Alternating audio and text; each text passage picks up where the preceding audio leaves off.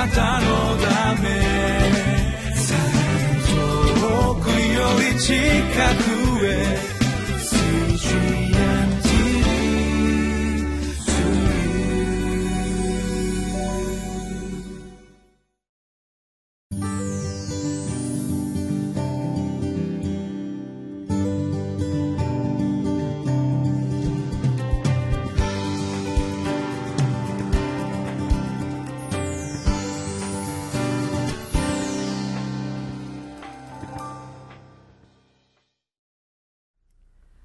習志野キリスト教会の山田泉です。今日は2016年7月21日木曜日です。吉脇五章10節から15節をご一緒に開きテーマは清く謙遜な姿で霊的戦いに臨みましょうというテーマのもとでご一緒に学んでいきたいと思います。今日はヨルダン川を渡って約束の地カナンに入るそこでなすべきこととして神様から与えられた2つのこと。割礼と杉越との捧げ物の杉越の方についてご一緒に見てまいりたいと思います。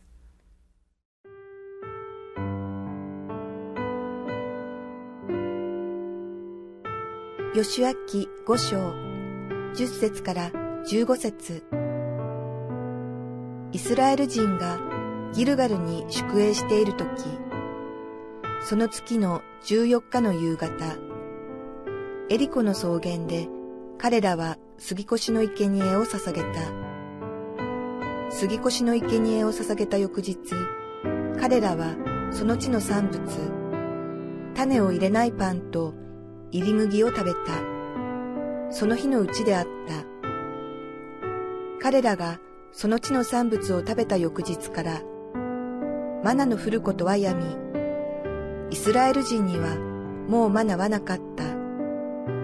それで彼らはその年のうちにカナンの地で収穫したものを食べた。さて、ヨシアがエリコの近くにいたとき、彼が目を上げてみると、見よ、一人の人が抜き身の剣を手に持って彼の前方に立っていた。ヨシアはその人のところへ行って言った。あなたは私たちの味方ですか？それとも私たちの敵なのですか？すると彼は言った。いや、私は主の軍の将として今来たのだ。そこで、ヨシアは顔を地につけて節を拝み、彼に言った。我が主は何をそのしもべに告げられるのですか？すると、主の軍の将はヨシアに言った。あなたの足の履物を脱げ。あなたの立っている場所は聖なるところである。そこで、ヨシアはそのようにした。イスラエルの民がギルガルに宿営している時エリコの草原で彼らは杉越の生贄を捧げました。割礼と同様にエジプトを去って以来40年ぶりに行われる杉越の生贄の時でした。12節をお読みいたします。彼らがその地位の産物を食べた翌日からマナの降ることはやみイスラエル人にはもうマナはなかった。それで彼らはその年のうちにカナンの地で収穫したものを食べた。イスラエルの民は割礼を受け杉越の祭りを祝うことを40年ぶりにここでした。このことの意味は40年の試練の旅が終わったということを意味しそして再び神様との契約がしっかりと築き直されたということが表されていることを意味しています。彼らは新しいステージへと一歩進みゆいたその時のことがここで書かれている意味です。私たちの信仰は成長していくものです。いえ成長しないであり続けるということは信仰においてはないと思います。成長しない信仰それは後退していることでありあるいは失ってしまうことであるかもしれません。彼らがマナを与えられながら導かれていたその時は終わって彼らは今自分たちで食べるものを得そしてそれを与えられるようにと祈り求めながら信仰の次なるステップへと立ち上がっていったことそのことを私たちはここで学ぶ時になっているのです。ヨシアに起こったことを通して私たちは信仰の新しいステージさらなるさらなるステップに進むということはどういうことなのかということを見てみたいと思います。13節からの内容がヨシアがその時に体験したことが書かれています。そこにヨシアがエリコの近くにいた時一人の人が抜き身の剣を手に持って前方に立っていたということが描かれています。抜き身の剣それは神様の裁きを意味します。軍の将その人たちがその人が今ヨシアの前に立っています。その人は、えー、見つかいの軍勢指揮官であります。14節もちょっと読み出します。すると彼は言った。いや私は主の軍の将として今来たのだ。そこでヨシアは顔を地につけて節をがみ彼に言った。我が主は何をそのしもべに告げられるのですか？ヨシアは今神様の声を聞こうとひれ伏していることが書かれています。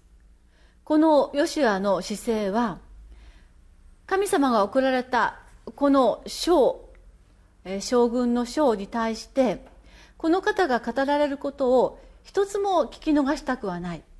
そしてその通りに従いたいという心の表れそれが彼の前にひれ伏すという姿を取らせたことだと分かります。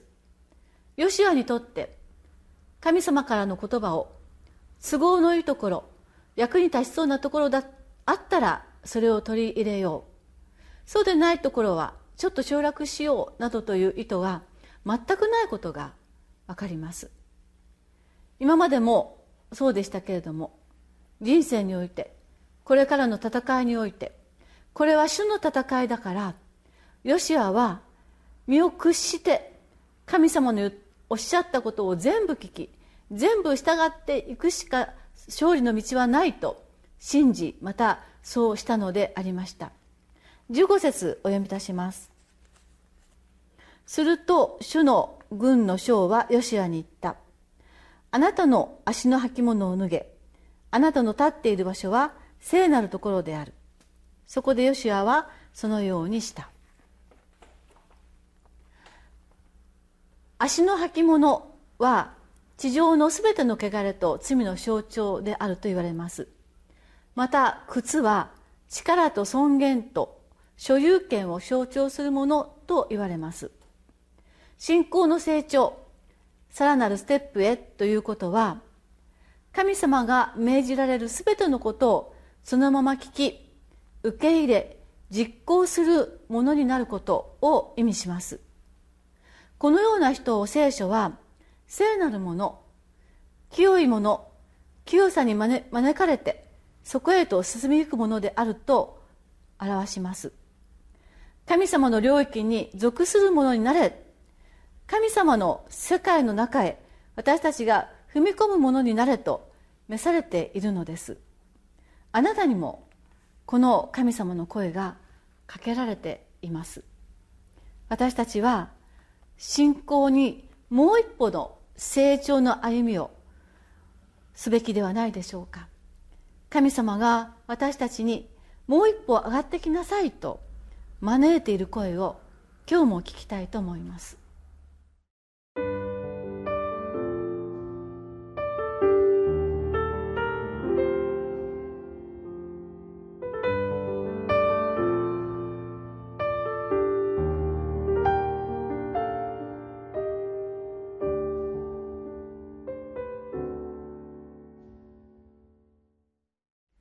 ヨシアが今靴を脱いで神様の前に近づいていくというこの情景はかつてモーセにもあったことを私たちは思い出します。モーセもヨシアも多くの人々を導くリーダーでした。ですから私たちは自分はそういう働きをするものではないと思っているかもしれませんがしかしそれは違うと思います。神様はあなたにあなたが導くどなたかがありますよと言われていることを聞き逃してはならないと思います。それはあなたのご主人様かもしれませんしあなたのお子様かもしれませんしあなたのそばにいる知人あるいは苦しんでいる、え、その周囲の方のどなたかもしれません。そしてあるいはあなたを通してとても多くの人々に導き入れるリーダーとなってもらいたいと思っているのかもしれません。ですから私たちは皆神様の聖なるものへの招きに今靴を脱いで近づくべきであります。私たちは信仰のステップアップ清さへと導かれるためにもっと神様と取り組むことが私たちに与えられた使命ではないでしょうか。あなたに導いてほしい人がいる。だからあなたも清めへと一歩進めて私のところに近づいてほしいという御声を今日ご一緒に聞きそこへと進んでまいりましょう。お祈りをいたします。天の神様私は小さな器で自分の救いをやっとやっと生きているものに過ぎませんと思うことが多くあります。しかし神様はあなたに導いてもらいたい人がいる。あなたに指導し語ってもらいたい多くの人がいるとご計画があることであります。主よ全ての人がその召しに召されていると思います。ですから全ての人が今日神様との交わりにおいてさらなる清さへさらなる神様の召しの深さ高さへと一歩踏み入れることを私たちは進みゆくことを従順に従っていきたいと願います。私たちをそのようにしてあなたのみそばへと今日引き入れてください。私たちは従ってまいります。イエス様のお名前によってお祈りいたします。アーメン。